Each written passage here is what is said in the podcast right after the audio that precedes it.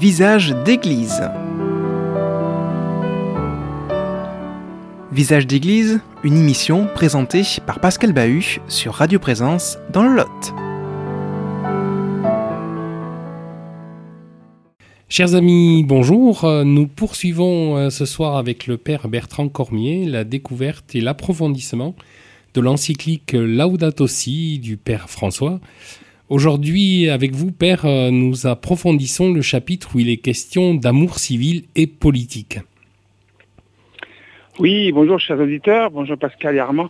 Oui, alors euh, aujourd'hui c'est particulier parce que je suis dans la campagne en train de faire un pèlerinage, donc forcément parler de l'encyclique Laudato Si dans un tel paysage, euh, c'est toujours une, joie et je trouve très important de, toujours lire Laudato Si, dans ce contexte.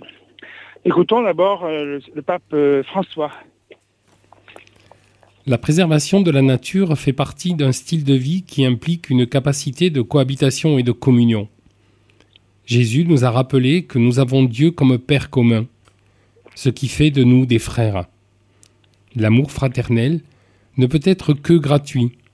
Il ne peut jamais être une rétribution pour ce que notre réalise, ni une avance pour ce que nous espérons qu'il fera. C'est pourquoi il est possible d'aimer les ennemis. Cette même gratuité nous amène à aimer et à accepter le vent, le soleil ou les nuages, bien qu'ils ne se soumettent pas à notre contrôle. Voilà pourquoi nous pouvons parler d'une fraternité universelle. J'ai choisi de citer ce numéro 228 en totalité, tant son contenu est puissant et ouvre de formidables perspectives pour notre foi. Tout au long de son encyclique, le pape a l'intention de rapprocher le sacré du profane, l'univers religieux de l'univers civil. François n'hésite pas à parler de style de vie et de communion. Ces deux termes sont le premier profane, le second spirituel ou religieux selon. Là où le non religieux voit la vie sociale en termes de cohabitation, le religieux ira plus loin et parlera de communion entre ceux qui acceptent de cohabiter, non par contrainte, mais par choix. La communion avec tous les êtres accomplit les promesses de la cohabitation. Et pour nous, chrétiens, seul Jésus est capable de nous permettre de réaliser cette cohabitation. L'histoire nous a appris que cette dernière était souvent contrainte et ne se réalisait pas dans la communion. En Amazonie, depuis de nombreuses décennies, on tue pour posséder des terres ancestrales.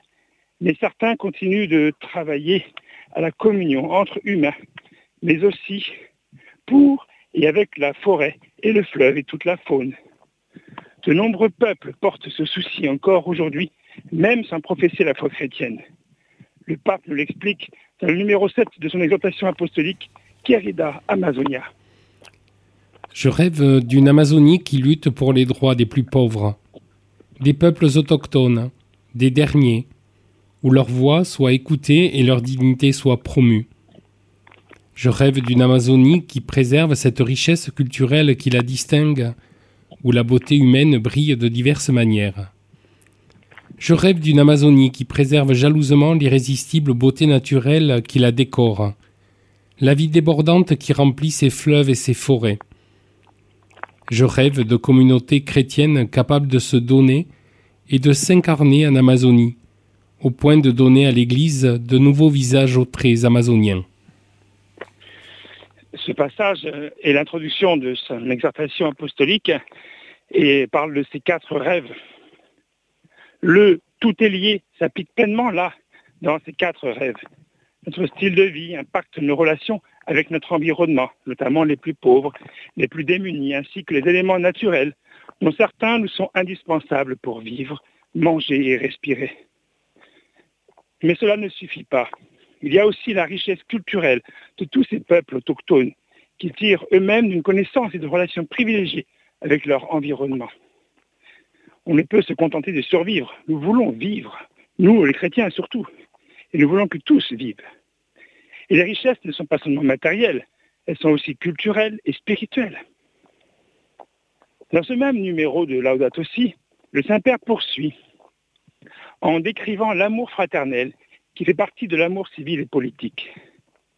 La conversion écologique dont nous avons parlé au sous-chapitre précédent conduit naturellement à vivre de nouveaux rapports avec notre environnement humain et autres qu'humain.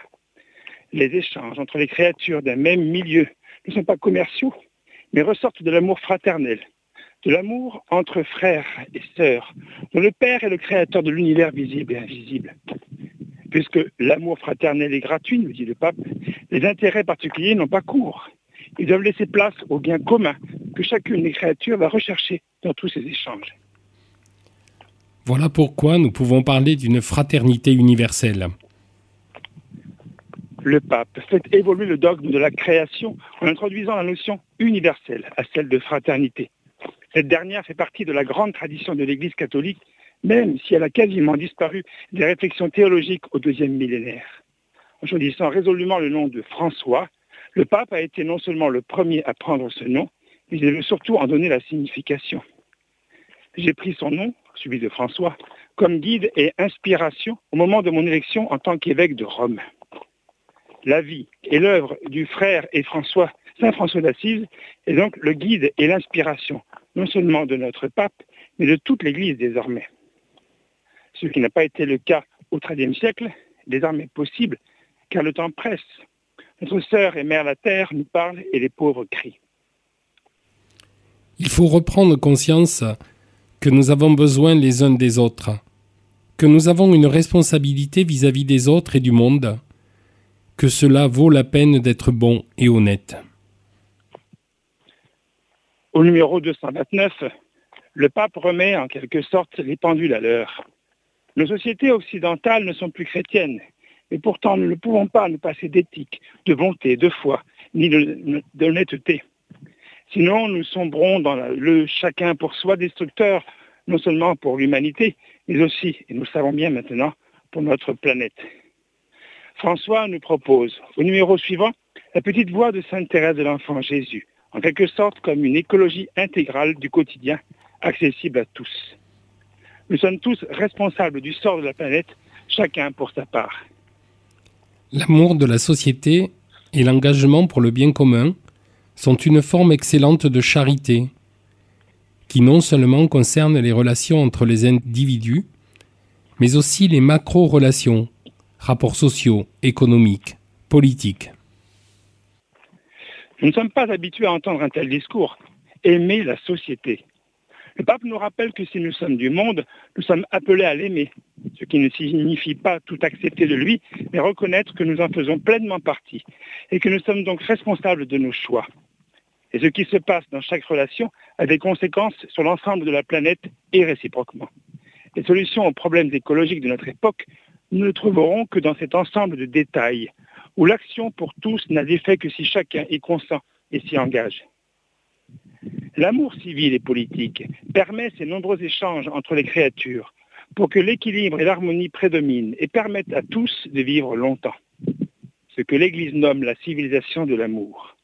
Paul VI en 1977.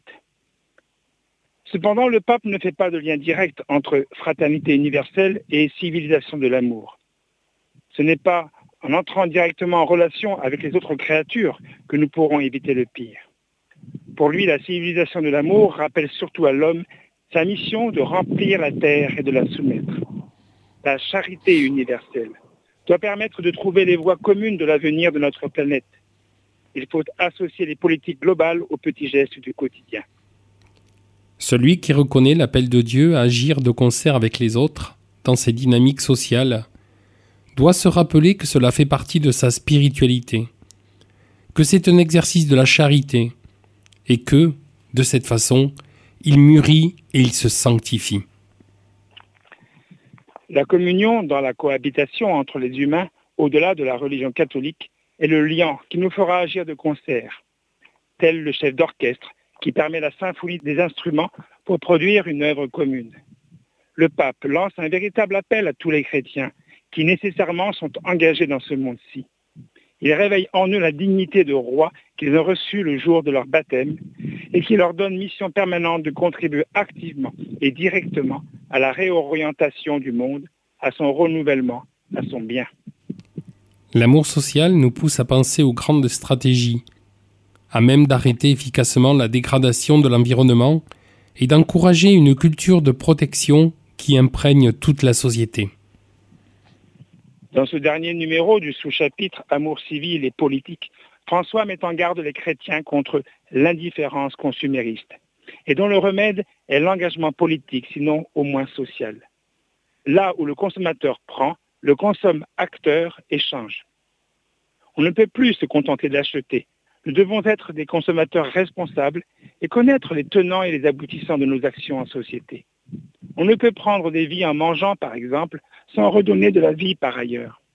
Si la nature nous nourrit, elle attend de nous un retour pour lui permettre de continuer à nous donner de la vie. C'est ce que le Saint-Père nomme l'identité commune, qui permet la pérennité de nos actions.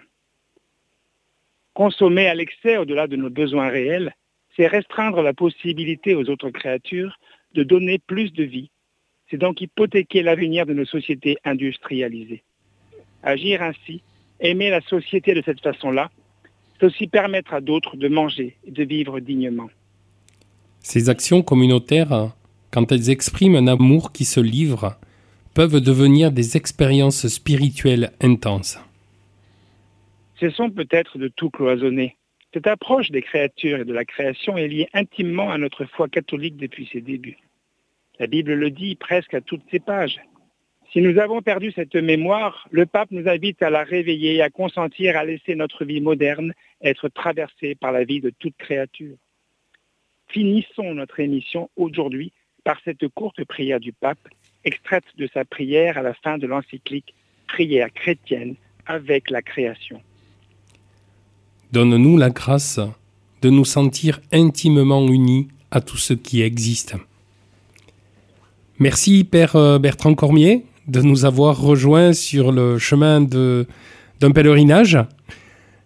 On vous laisse euh, rejoindre euh, la nature que vous savez si bien évoquer à travers les émissions et l'engagement de chacun pour que nous soyons invités à la respecter.